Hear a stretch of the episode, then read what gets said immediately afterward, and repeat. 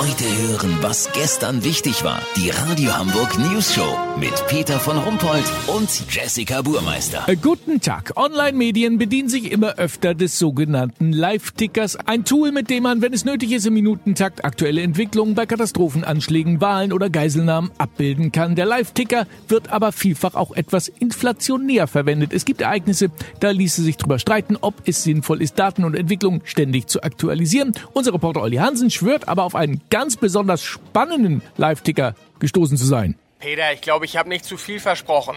Gegen diesen Ticker wirkt jedes Champions League Finale wie eine Schlaftablette, weißt wie ich mein?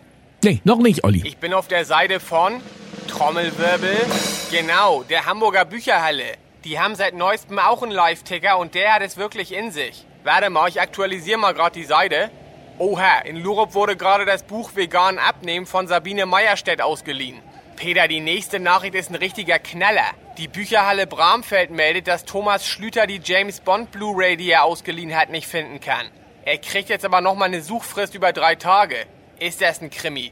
Oh nee, ne? Was ist denn los? In Eidelstedt hat die Familie Trimborn die Ravensburger Spielesammlung zurückgegeben. Und in Altona ist Manuela Ulrich gerade über ihre mit Büchern gefüllte Jute-Tüte gestolpert. Zum Glück konnte sie sich aber noch mit ihrer linken Hand abstützen und kommt mit einer Schürfwunde davon.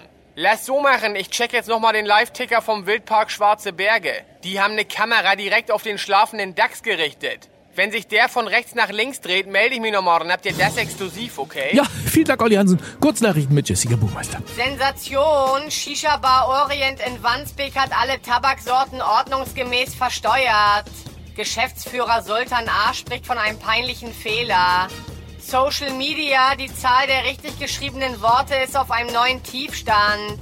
Experten rechnen mit weiterem Abwärtstrend. Düsseldorf, 45-jähriger Realschullehrer schickt Nacktfotos von sich an Schülerinnen. Wissenschaftler sehen Zusammenhang zwischen Geil und Blödheit bestätigt. Das Wetter. Das Wetter wurde Ihnen präsentiert von Tinder war gestern. Jetzt gibt es Rinder. Die ultimative Dating-App für Milchkühe und Hornochsen. Das war's von uns. Wir hören uns morgen wieder. Bleiben Sie doof. Wir sind's schon.